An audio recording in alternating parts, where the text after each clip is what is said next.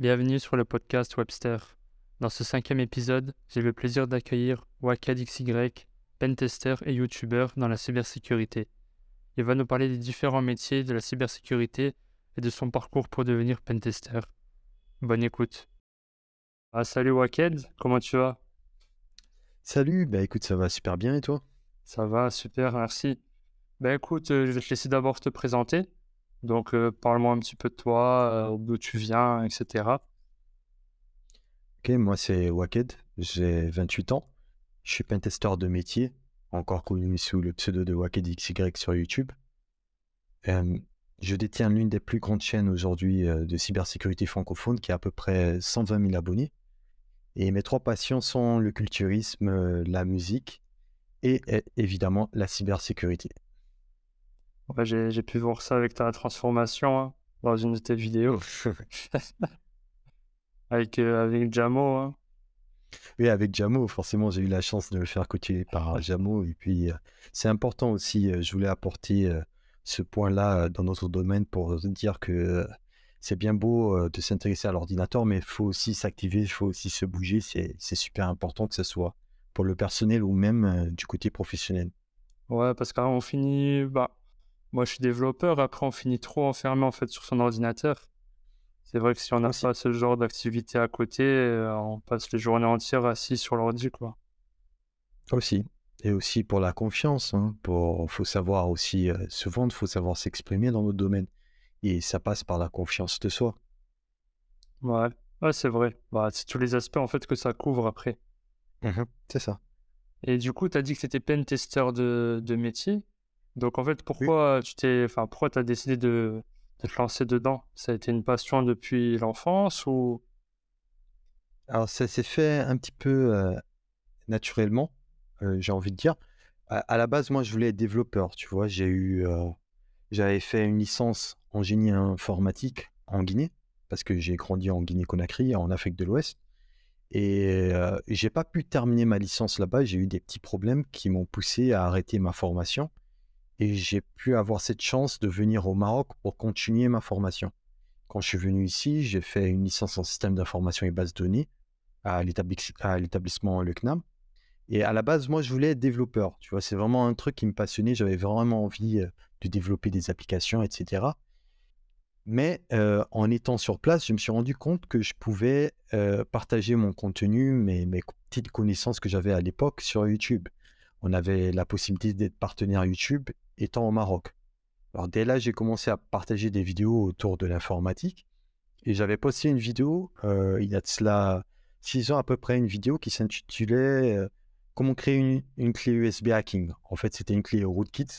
C'est un concept qui existait déjà. J'avais nommé ça euh, USB hacking. C'est une vidéo aujourd'hui qui n'existe plus sur YouTube, mais c'est drôle. euh, si tu tapes USB hacking sur YouTube, tu verras plein de gens qui ont repris ce concept.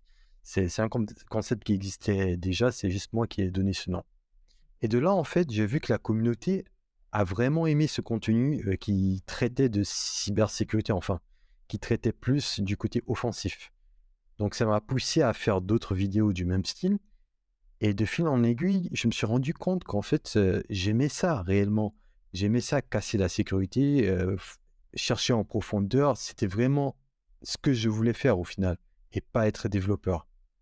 Et dès là, je me suis orienté pour mon master euh, vers la sécurité. J'ai fait un master en chef réseau et sécurité.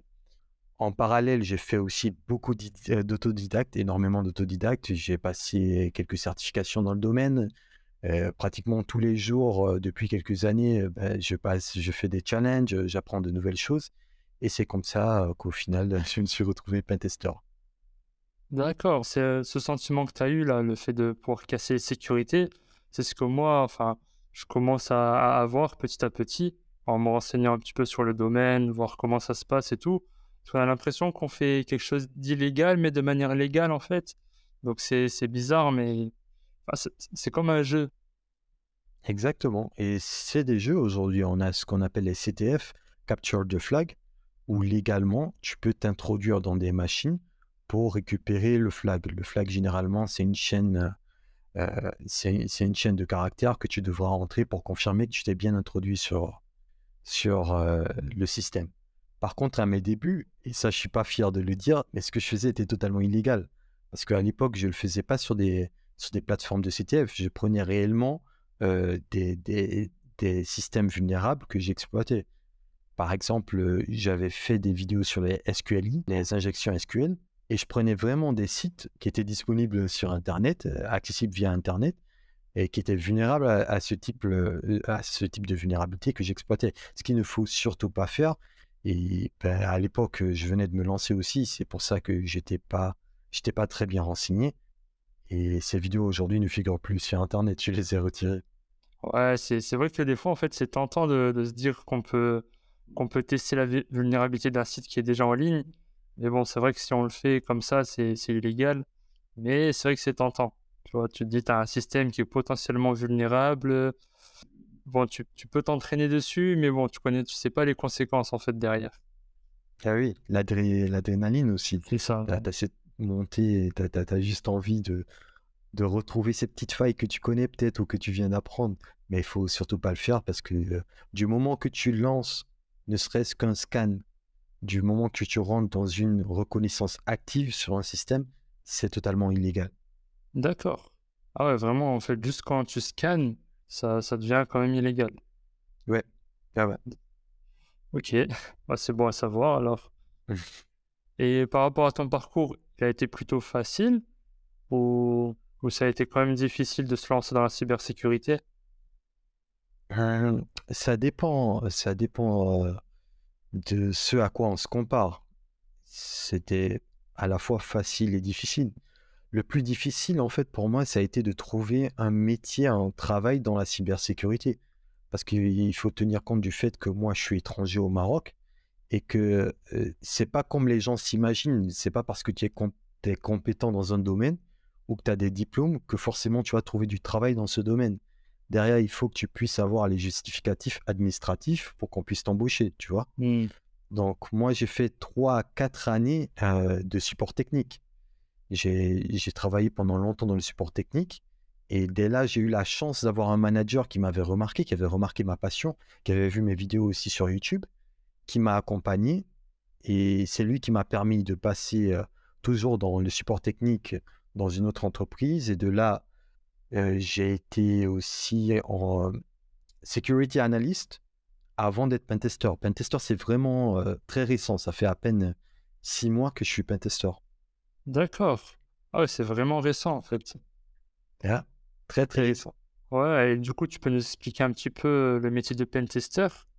Enfin, enfin, par exemple, ta journée de travail, comment ça se passe? Est-ce que tu, arrives, tu dois aller, tu as une liste de, choses à faire au niveau du hacking et tu, tu le fais ou ça se passe Alors, Enfin, ce que tu peux dire, bien sûr.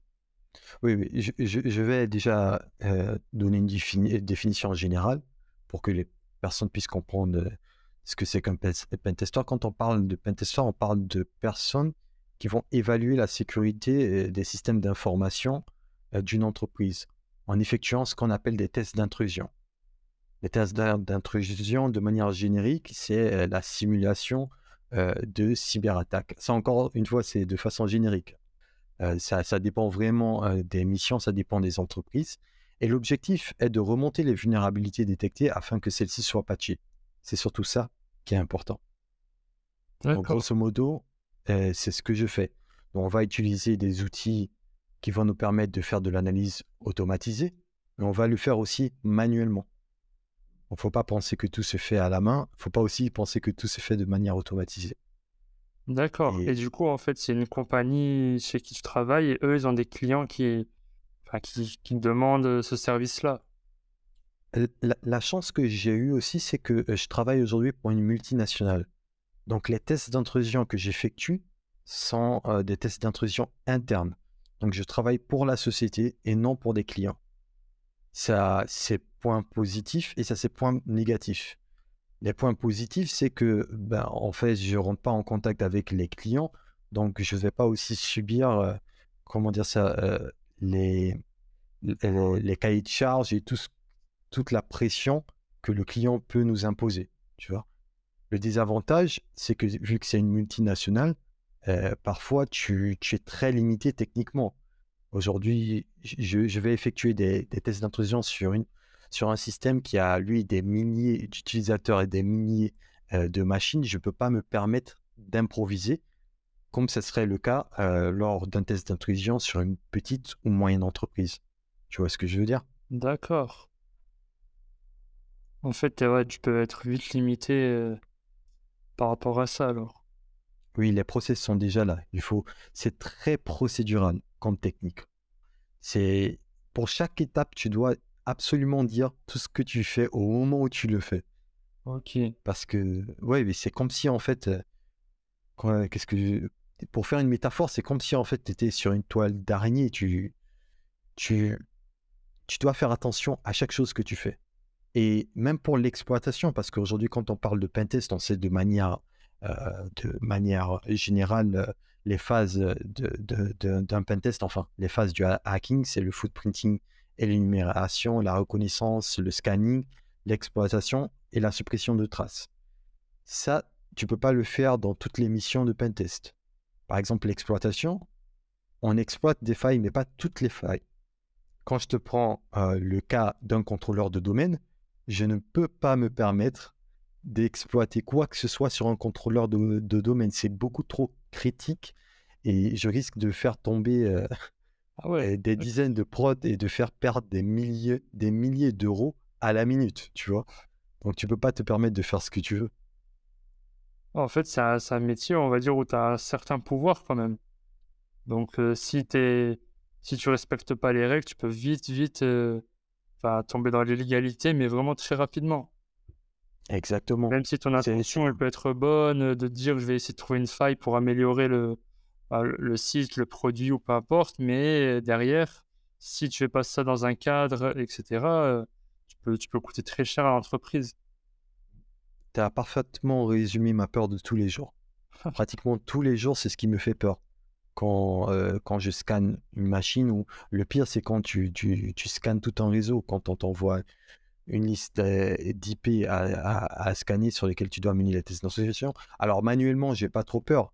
Mais lorsque tu utilises des outils automatisés, tu as, vraiment peur de recevoir ce fameux mail qui te dit qu'une prod est tombée, est tombée en arrêt. Heureusement, ça s'est jamais fait et j'espère que ça continuera comme ça. Bah, j'espère pour toi aussi. Hein. Et du coup, bah, par exemple, moi qui veux, qui me lancer dans la cybersécurité, par exemple dans le pen test, comment est-ce que je pourrais, je pourrais me lancer? Si par exemple je ne peux pas tester des, des sites, on va dire, euh, qui sont déjà en ligne, etc. Est-ce qu'il y a des. Bah, je sais qu'il y a des sites comme The um, HackerOne, Hack the Box, Hack the Box, etc. Donc c'est vraiment les, ces sites-là que tu conseillerais pour un débutant euh, qui veut se lancer dans le domaine? Et pour, dans le domaine de l'offensif, parce qu'il faut, faut faire la part des choses, parce que quand on parle de cybersécurité, malheureusement, les gens pensent directement à Pentester, au Red Teamer, au Bug Hunter. Alors que non, euh, la cybersécurité, il y a énormément de métiers liés à la cybersécurité. Mais si la personne est intéressée par le pentest, moi, la plateforme que je recommande généralement, c'est TryHackMe. TryHackMe, pour moi, c'est l'une des meilleures plateformes sur laquelle on peut se lancer. Parce que les formations euh, commencent de zéro, from scratch, comme on dit en anglais. Et euh, on a pas mal de rooms gratuites. Et même pour les rooms payantes, euh, c'est 10 dollars le mois. Pour moi, c'est que dalle, 10 dollars à investir par mois. c'est même pas un abonnement Netflix.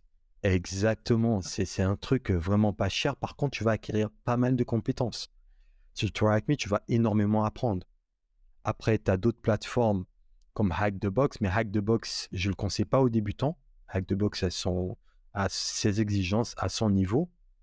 Et si tu veux aussi ben, avoir des certifications, forcément, je te conseillerais de passer pour ta première certification vers des plateformes comme l'INE qui propose aujourd'hui le JPT V2. Ok. Et petit à petit, crescendo, en fait, euh, il faudrait vraiment être passionné. Il faudrait que tous les jours tu sois curieux que tous les jours, tu ne te limites pas à une plateforme aussi, mmh. que tu cherches, tu regardes des vidéos YouTube, tu lis des articles, tu lis des livres, tu t'intéresses vraiment au métier et que tu te donnes du temps. Ouais. Et en fait, du coup, parce que tu parlais en fait de, red teaming, etc. Euh, comme tu as dit, la plupart des gens connaissent le, enfin, le métier de hacker, de pentester, etc. Mais il y a quoi d'autre comme métier dans la cybersécurité, grossièrement? Vous savez qu'il y a de l'OSINT, euh, sur ta dernière vidéo, tu parlais justement avec un invité qui était dans ce domaine-là, qui est aussi très intéressant, l'OSINT. Hein. Même si, en Oui. fait, l'OSINT, j'ai l'impression pour les projections d'avenir, c'est un peu flou. Tu vois, je, j'ai l'impression qu'il faut pas que tu fasses que ça, mais peut-être que je me trompe. euh.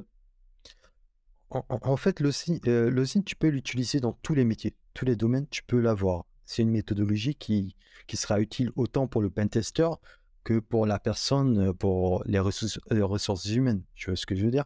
Parce qu'aujourd'hui, supposons que tu veux embaucher un profil, il faudrait que tu puisses savoir, avoir une idée du profil que tu embauches. Donc, tu vas, tu vas faire des recherches aujourd'hui sur Internet via des sources euh, rendues publiques pour voir un petit peu euh, ce qui- ce qu'il fait, euh, comment il est, son, son historique, où il a travaillé, etc., etc. Ouais. Maintenant, pour, pour revenir au métier de la cybersécurité, encore une fois, c'est c'est vraiment très vaste. Aujourd'hui, tu as plusieurs métiers. Tu as, je sais pas moi, je te dirais directeur de la cybersécurité, c'est un poste, tu vois. Tu as des analyses SOC, tu as des, euh, des pentesters, tu as des red teamers, tu as les gens qui font de la gouvernance aussi. On oublie ce, euh, cet aspect. Tu as des consultants en cybersécurité, tu as des formateurs, etc., etc. Ouais. La cybersécurité, c'est très très vaste. Et les métiers qui concernent l'offensif, en réalité, ce sont euh, des métiers pas autant demandés. D'accord. Pourquoi?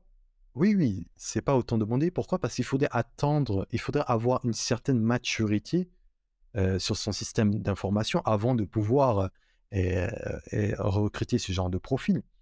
Les petites et moyennes entreprises, généralement, ils externalisent euh, les pentests internes ou externes. Notre boîte, par exemple, Ouais. oui, Oui, vas-y, vas-y, je te laisse finir.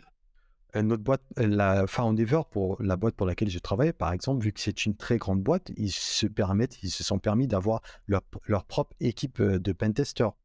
Mais c'est pas comme ça partout. D'accord, mais en fait, c'est une des questions que je voulais te poser enfin, sur la demande actuelle et tout. Est-ce que le métier dans la cybersécurité, c'est demandé ou, ou pas du tout, en fait? Avec tout ce qu'on voit comme euh, avec la, la blockchain, etc., est-ce qu'il y a des métiers qui sont de la cybersécurité qui sont, bah, qui sont aussi dans la blockchain ou pas du tout? Oui, il y a de plus en plus euh, de demandes euh, euh, dans le domaine de la cybersécurité. Pourquoi? C'est tout simplement parce qu'il y a de plus en plus de nouvelles technologies qui voient le jour. Et donc, aujourd'hui, on a besoin de plus en plus de personnes qui puissent protéger ces systèmes. Et, je pense il y a quelques mois, en fait, j'intervenais aussi euh, dans une table ronde où on parlait même de pénurie de profils dans le domaine de la cybersécurité. En fait, on s'est dit, mais pourquoi il parle de pénurie lorsque tu vois aujourd'hui sur Internet que tu as beaucoup de passionnés, tu as beaucoup de personnes qui ont, qui, qui, ont- qui ont des formations, qui ont des diplômes? Et si tu cherches, en fait, c'est parce qu'il y a un certain type de profil qu'on recherche et qu'on n'arrive pas à trouver. C'est pas qu'en fait qu'il n'y a, a- pas d'opportunités. Il y a énormément d'opportunités, mais ça dépend du type du profi- de profil qu'on recherche. D'accord. Par exemple, en fait, euh, le métier de pentester, euh, c'est pas un métier euh, qui est forcément en pénurie. Enfin, c'est plus les Non. autres métiers, c'est ça? Euh, je pense pas. Pentester, je pense pas parce que aussi c'est un métier qui est en train de vous voir de plus en plus le jour, qui est en train de- d'avoir de, plus en plus d'importance. Ouais. Quand je te prends aujourd'hui euh, dans les pays du tiers-monde, aujourd'hui je te prends des pays comme le Maroc, dans lequel je suis, euh, ce sont des profils qui, il y a quelques années, n'intéressaient pas. Aujourd'hui, tu, tu vois plusieurs euh, propositions d'offres. Limite, on, on nous harcèle sur LinkedIn, tu vois ce que je veux dire? Donc, c'est des métiers où on a la chance aujourd'hui, peu importe où on va dans le monde, on trouvera des opportunités. D'accord. Et par exemple, en fait, est-ce que tu aurais une, anecdote dans ton travail que tu pourrais raconter? Enfin, peut-être quelque chose que tu as fait qui s'est mal passé, ou alors euh, peut-être quelqu'un qui a essayé de te hacker, enfin, qui a essayé d'hacker la boîte et le bot était là à ce moment-là? Euh, pas dans mon boulot actuel, euh, parce que comme je t'ai dit, c'est très bien structuré. Et en plus, ça fait quelques mois que j'ai pris le poste. Mais à l'époque où j'étais euh, support technique, oui, il y, avait pas mal d'anecdotes euh, de ce genre. Parce que moi, j'étais en fait support technique pour. Aujourd'hui, je peux le dire, j'étais, on était externe au laboratoire GSK. Donc, c'était un métier assez stressant. On avait plusieurs incidents par jour. Et un jour, j'avais mon collègue qui avait reçu un appel euh, d'un utilisateur qui le disait et qui avait été contacté par euh, une personne de notre équipe et que l'appel s'est coupé. Et on lui a demandé de nous expliquer ce qui s'était passé. Il dit qu'en fait, la personne lui avait appelé pour lui dire qu'il avait un problème lié à la sécurité de son ordinateur, mais qu'il n'arrivait pas à lui donner le contrôle. Il essayait, il essayait de lui donner le contrôle, ça marchait pas. Et la personne, qu'est-ce qu'elle lui a dit? Elle lui a dit, OK, est-ce que vous avez un autre ordinateur avec vous? Il lui a dit, oui, j'ai l'ordinateur de mon fils. Et la personne lui a dit, OK, vous allez aller, euh, vous allez utiliser l'ordinateur de votre fils, vous allez aller à, telle URL pour installer telle application pour me permettre de prendre le contrôle de la machine. En fait, ce qui est, ce qui est drôle, et je pense que tu as tout de suite vu le problème, c'est que à aucun moment, un support technique ne te dira d'utiliser ton ordinateur personnel pour lui donner le contrôle euh, de, cette machine parce que c'est pas la machine de, de, de, l'entreprise. Mmh. Et normalement, si on t'appelle, on se présente, on ouvre un ticket, on donnait le numéro de ticket à l'époque, ce qui n'avait pas été le cas avec cette personne. Par contre, la chance que cette personne avait eue, c'est que l'ordinateur de son fils était déchargé. Du coup, la batterie s'est éteinte avant qu'il ait pu installer euh, euh, l'application qui lui permettrait de prendre le contrôle à distance. Et quand mon collègue m'a appelé, je lui ai dit, mais en fait, euh, c'est clairement pas nous. C'est clairement pas nous qui l'avons appelé. Et dès là, bon, on avait donné les bonnes pratiques pour, pour lui permettre de vite retrouver son compte. Donc, réinitialisation de mot de passe, envoi de l'ordinateur vers les IT on-site pour analyser et s'assurer que rien n'avait été installé, évidemment, sur sa machine professionnelle. D'accord, ouais. En fait, la, plupart des hacks, enfin, dans les grandes entreprises, ça se passe à cause d'une faille humaine. C'est pas forcément une faille euh, liée à quelque chose de technique, mais plus, euh, comme on a pu voir avec euh, Uber, avec Twitch peut-être, je sais pas. Mais c'est surtout en fait des failles dues à, une erreur humaine. C'est exactement ça. Parce que on peut contrôler les ordinateurs aujourd'hui tu peux installer, euh, tu peux mettre en place un SIEM aujourd'hui pour journaliser les événements sur tes différentes machines. Tu peux installer euh, des, un, EDR et faire en sorte que toutes tes machines euh, soient sécurisées, mettre en place des règles pour les pare-feux, etc., etc. Toutes ces choses, ça se contrôle. Par contre, ce qui est vraiment difficile à contrôler, ben, c'est l'humain.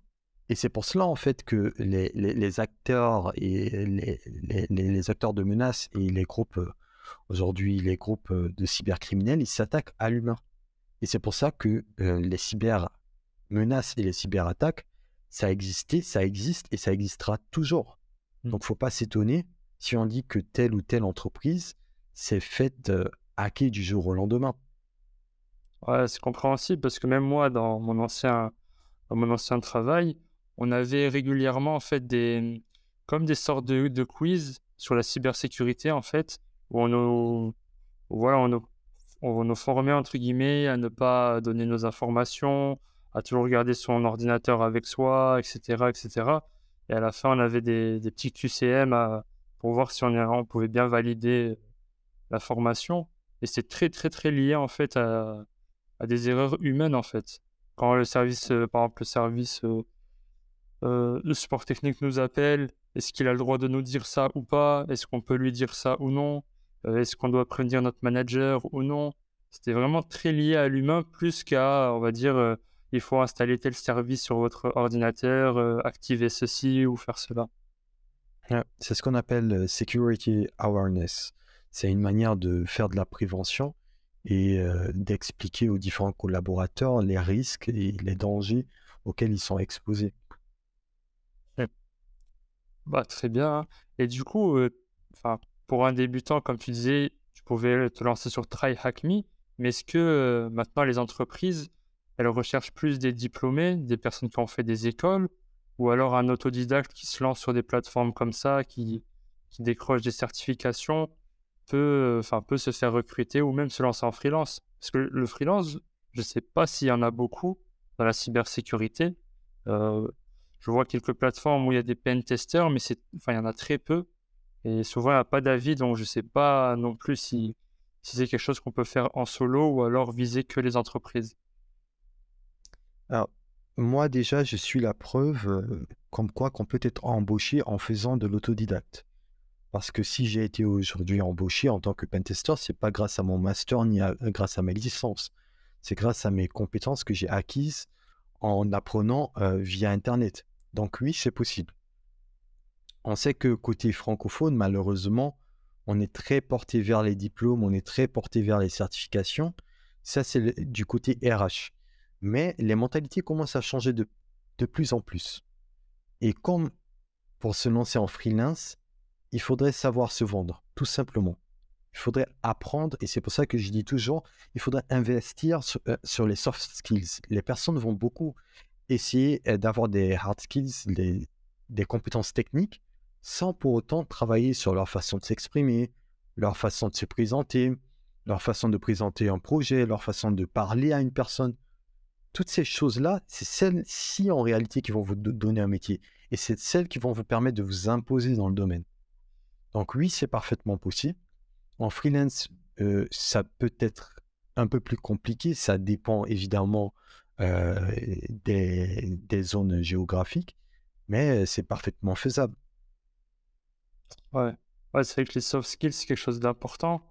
Euh, enfin, souvent, on est, on est soit développeur, soit dans la cybersécurité, mais on n'est pas trop dans le côté marketing. Et quand on veut se lancer en freelance et qu'on est seul, c'est vrai que le fait de chercher des clients, enfin, voilà, démarcher des, contrats, c'est assez difficile, que ce soit dans n'importe quel domaine en freelancing, en fait. Exactement. Exactement. Et euh, par exemple, moi, aujourd'hui, euh, la, chance que j'ai dans le domaine, aujourd'hui, c'est vrai que j'ai des compétences techniques, mais je suis pas non plus le meilleur pentester au monde, je suis pas non plus la personne euh, qui est la plus qualifiée dans le domaine. Mais la chance que j'ai, c'est que j'ai su travailler mon image sur Internet et j'ai su travailler aussi ma façon, euh, euh, ma façon d'être au, au- au travail. Savoir être professionnel, c'est très important. Et, pourquoi j'insiste sur les soft skills? Parce que c'est des choses qui sont très difficiles à apprendre. Tu pourras passer les formations que tu veux, tu pourras lire les livres que tu veux. Si c'est pas un truc qui vient de toi, tu pourras jamais y arriver. Tu vois un petit peu ce que je veux dire? Je te donne un exemple. complètement. Je te donne un, un- exemple, euh, un exemple concret qui fait que pas mal de personnes ont du mal à s'épanouir dans leur travail ou ont du mal à, à- évoluer. Moi, je dans la boîte où je suis, je pense avoir eu le plus d'évolution. J'ai changé de poste, trois postes en, trois postes en deux ans. Quand je le dis, mes, mes, mes autres collègues se moquent de moi. Mais faut, faut savoir en fait prendre sur soi, faut savoir être professionnel. Et l'exemple concret que je voulais te donner, c'est ne pas prendre les choses personnellement. Mm. Aujourd'hui, tu as plusieurs personnes qui sont au boulot. Lorsqu'elles sont frustrées ou lorsqu'un truc ne va pas comme elles aimeraient que ça aille, elles vont exprimer leur frustration à travers des mots, à travers des regards, à travers des agissements. Et ça, peut-être sur le coup, tu le vois pas, mais ton manager ou ton N plus 2, lui, il le voit. Et savoir prendre sur soi, parfois, et savoir, euh, savoir calmer la chose, savoir s'exprimer devant un client, savoir, parfois tu vas, auras des, des, meetings, tu sais en réalité que l'infrastructure du client, elle est totalement, euh, comment dire ça, et c'est un gruyère le truc. N'importe qui peut s'introduire, tu vois? Mais tu vas pas présenter la chose de la sorte, tu vas pas venir lui dire, hey, monsieur, vous, vous- vos- votre système, euh, franchement, c'est du n'importe quoi, votre sécurité. Parce que derrière, tu sais que tu as un contrat.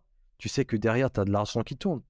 Donc, travailler sur la manière de d'exprimer euh, le besoin au client, lui montrer euh, la situation actuelle sans réellement le bousculer, ça aussi, c'est très important. Et c'est des choses qui s'apprennent très difficilement à travers des formations ou, ou à travers euh, des bouquins. Ouais, c'est des bons exemples que tu as pu donner, hein. Et ça, on le voit, enfin, on le voit constamment en entreprise. Le fait de rester professionnel, ça joue beaucoup. Et ça peut aussi te, te, enfin, t'ouvrir quelques portes en prenant un petit peu sur toi, comme tu as dit. C'est vrai qu'en France, il y a, dans- a notre mentalité dans les pays francophones. Ouais, ouais, ma- malheureusement. Mais les choses évoluent petit Ouais. à petit. Et à nous d'y contribuer pour, pour qu'elles continuent à évoluer.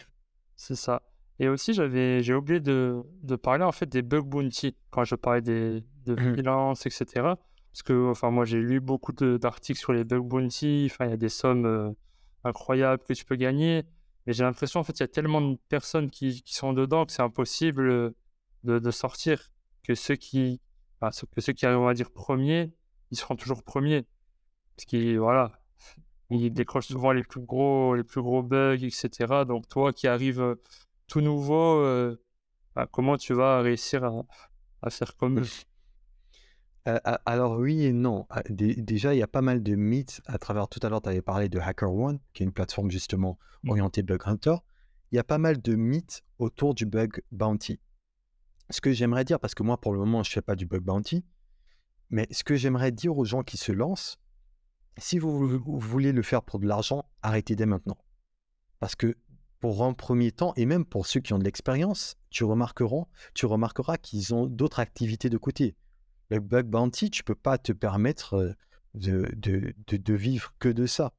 Ça dépendra des vulnérabilités que tu vas trouver, ça dépendra de si elles seront validées par le client, ça dépendra euh, du projet sur lequel tu travailles. Il y a pas mal euh, de, choses à prendre en considération avant euh, de pouvoir subvenir à ses besoins via le bug bounty.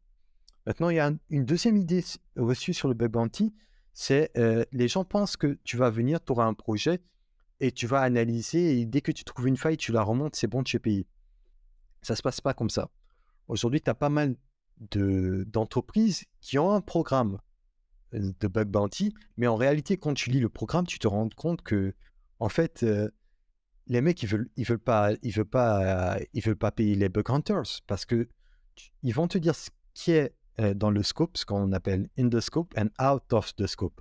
Et si tu donnes des vulnérabilités qui n'étaient pas dans le scope, en fait, tu ne seras pas euh, rémunéré. D'accord. Et ouais. Et tu auras plein d'entreprises, par exemple, qui vont te dire, par exemple, nous les XSS, on veut pas, nous les RCE, on veut pas. Je donne des exemples aussi au hasard comme ça, mais c'est des trucs réels. Tu vois l'entreprise, elle t'a mis plein de choses qu'elle veut pas, et au final, tu te dis, mais elle veut quoi en fait?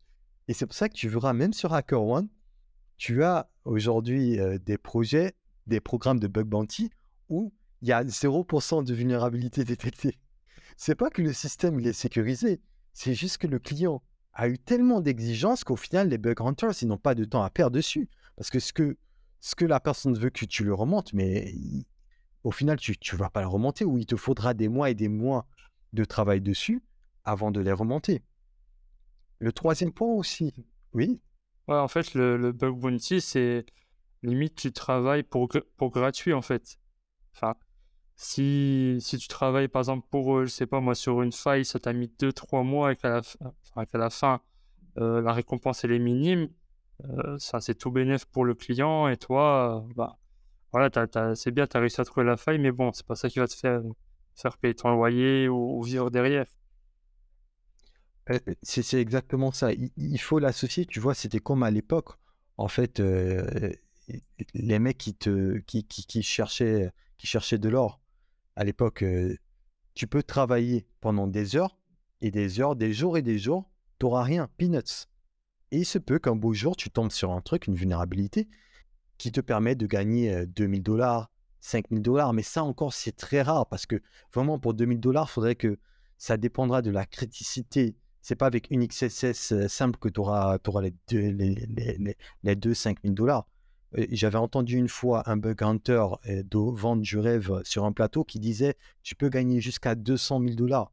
Eh, pour avoir les 200 000 dollars, euh, moi, à part une RCE et encore qu'il soit dans le scope du client, je vois pas ce qui va te permettre, et encore que le client ce soit Microsoft ou une boîte du genre, je vois pas ce qui va te permettre de, de gagner 200 000 dollars. Bah, je pense qu'on on sait, enfin, moi, j'ai vu euh, cette interview de, je veux pas citer. lançait des, des sommes astronomiques en quelques secondes, en quelques minutes, etc., etc.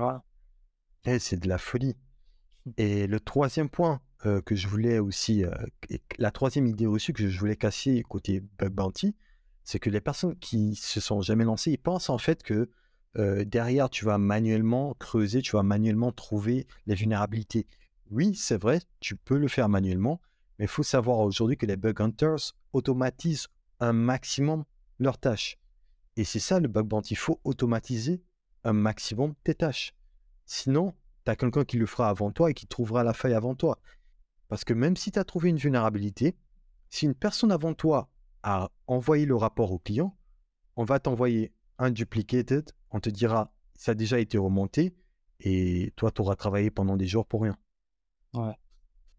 Ouais, en fait, c'est assez dur en fait de, enfin de, de vivre, on va dire, de ça, ou même de, de gagner un peu d'argent avec ça. Ça, tu fais vraiment, comme tu as dit, euh, en tant que loisir, ou voilà, tu as déjà un, salaire qui tombe à côté, et tu fais ça, on va dire, euh, peut-être pour le challenge, ou en même temps gagner un petit peu d'argent en plus, si c'est possible, mais, mais pas te dire, je vais vivre de ça. C'est exactement ça, c'est ce qu'il faut faire. Et à part le fait de gagner de l'argent aussi, ça va te permettre de monter en compétences. Parce qu'il faut comprendre que l'approche Bug Hunters est différente de l'approche Pentester qui est différente de l'approche Red Teamer. Si tu veux, euh, pour te donner un exemple, moi en tant que Pentester, euh, je vais euh, toucher une plus grande surface de vulnérabilité lors de mes tests d'intrusion, mais je vais moins creuser en profondeur. Tu vois, parce que si tu creuses, au final, tu trouveras toujours des trucs.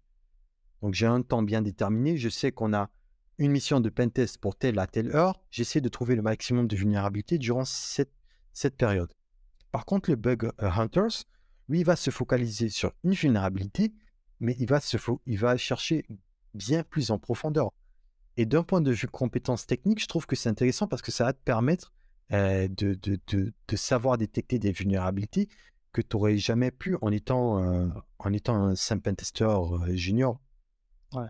En fait, tu vas creuser la faille vraiment le plus loin possible, vu que tu n'en as qu'une seule, vu que tu n'as qu'une seule euh, tâche, une seule faille à trouver, tu vas te concentrer à 100% dessus que euh, plutôt, euh, on va dire, comme tu as dit, être en surface et aller explorer un petit peu tout ce qui peut être explorable. C'est ça, c'est exactement ça. Ok. Ouais, c'est intéressant. Et du coup, par exemple, là, si tu devais me conseiller, donc si je récapitule, je récapitule, c'est Try Hack Me, par exemple, en autodidacte. Euh, ensuite, aller sur euh, INE, ça pour déclencher des certifications. Oui, de e-learning security. elle propose plusieurs certifications et l'une des premières certifications que tu peux avoir dans le domaine du pentest, c'est le JPTV2.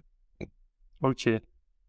Donc voilà, en fait, vraiment me, concentrer sur ces plateformes-là et après démarcher des, des entreprises. Euh, parce qu'en fait, comment est-ce que tu peux montrer ton, travail à part les certifications? Parce que moi, par exemple, en tant que développeur, tu fais un portfolio, tu montres des petits projets que tu as pu faire. Mais en tant que personne qui veut dans la cybersécurité, comment tu peux montrer tes skills en fait? Euh, c'est pareil, il faut, il faut travailler sur des projets. Aujourd'hui, tu as plusieurs, il faut rejoindre des communautés tu de faire un maximum de CTF. Aujourd'hui, euh, même les plateformes de CTF comme Hack the Box, par exemple, proposent du travail aujourd'hui à, leurs utilisateurs. Tu trouveras des, des, des, propositions de travail dessus. Et en rejoignant des communautés, en faisant des soirées CTF, en faisant des challenges et tout, tu vas agrandir aussi ton, ton, ton, ton, réseau social. Tu vas rencontrer de nouvelles personnes, tu vas qui, vont te permettre de, de, de, trouver tel ou tel emploi à telle ou telle entreprise. Tu vois un petit peu ce que je veux dire? La pire des choses, en fait, et ce qu'il faut surtout pas faire, c'est apprendre, passer des formations, avoir une certification et rester dans son coin comme ça. Faut surtout pas faire ça. Parfois, tu peux avoir le métier avant même la certification. Et encore une fois, j'en suis la preuve. J'ai eu l'OSCP après avoir été pentester, pas avant. Alors tu me diras que j'avais eu le JPT avant, mais le JPT, même, je l'avais eu pendant que j'avais déjà passé mon interview pour être pentester. Donc, il faut vraiment savoir se vendre. Partage tes projets, sois présent sur LinkedIn, sois présent sur Twitter, sois présent. Essaye d'exposer tous les jours. Si tu trouves des trucs, tu trouves de nouvelles formations, tu trouves des trucs qui peuvent être intéressants pour la communauté, partage-les. Ouais. En fait, on en revient toujours au, au, même point, en fait, quand on est autodidacte, c'est vraiment de sa visibilité, quoi. C'est de montrer le plus possible, peu importe le domaine. C'est vrai que moi, dernièrement, en fait, euh, j'avais parlé avec euh, Mansour, qui est un, développeur aussi sur YouTube. Et lui, il avait fait un projet, en fait, dire, euh, de manière publique. Et on parlait de ça. Et c'est vrai que ça apporte beaucoup plus que de le faire dans son petit coin. Et ensuite, le, le sortir comme ça, en pensant que tout le monde va venir vers toi, alors qu'ils ne te connaissent pas. Alors que le fait de faire en public, euh, partager au fur et à mesure, ça crée de l'en- de l'engouement. Euh, Les gens ils vont être plus réceptifs à ton produit. Exactement. C'est ce qu'il faut faire et c'est ce que personnellement je conseille de faire. Ouais, ça en fait, on peut même considérer ça comme des soft skills. Ça l'est d'ailleurs, Ouais. ça l'est. Ok, bah, écoute, euh, Waked, moi je te remercie. Je pense qu'on a, on a couvert pas mal de choses pour un débutant. Enfin, ça, ça pourrait l'intéresser à mon avis, surtout le, le parcours de Me et de la certification INE. Je connaissais pas du tout. Euh, INE, je connaissais pas. Me, je connaissais, mais la certification, pas du tout. Alors, si tu veux, j'ai fait plus simple encore. J'ai fait Ouais. sortir une vidéo et qui s'appelle Comment devenir ethical hacker en 2023, Mhm. où j'ai non seulement parlé des différentes formations qu'on peut avoir, mais j'ai aussi donné une méthodologie. Je suis allé un petit peu plus loin. J'ai mon- j'ai montré comment on peut faire les prises de notes, par exemple, parce que c'est très important. Euh, tu n'as pas besoin, dans notre domaine, par exemple, de retenir toutes les commandes. Ça aussi, c'est une idée reçue par les débutants qui pensent qu'il faut tout retenir. Non, il faut savoir euh, aussi euh, rédiger des rapports.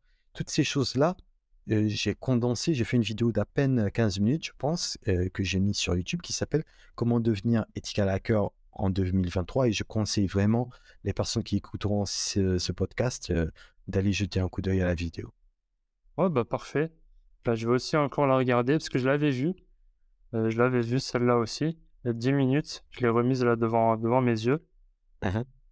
Mais ouais, c'est vrai que moi, en fait, j'avais des idées reçues. Je me, je me disais qu'apprendre ce métier, bah, ça y est, tu deviens pentester, euh, tu vas gagner je sais pas combien, etc., etc. Mais en fait, c'est un peu plus complexe que ça. Mais c'est tout aussi intéressant. C'est ça. Et, et, euh, pour finir, je dirais, euh, il n'y a pas une formation, un diplôme qui t'apprendra un métier. Le métier, ça s'apprend dans le feu de l'action. Donc, faut pas avoir peur, faut pas attendre d'avoir telle ou telle formation pour se lancer. Ouais. Bah écoute, euh, je pense qu'on est, on est bon. Je te remercie. Je t'en prie, merci à toi de m'avoir invité. Bah, avec plaisir, hein. Euh, j'espère qu'on pourra se, s'en refaire un si jamais je deviens aussi dans, dans la cybersécurité. Comme ça, je pourrais Quand te parler un petit peu de mon, mon avancée. Avec plaisir. En tout cas, je te remercie, Waket, tu veux. et je te dis à la prochaine. À la prochaine, prends soin de toi. Ciao. Ciao.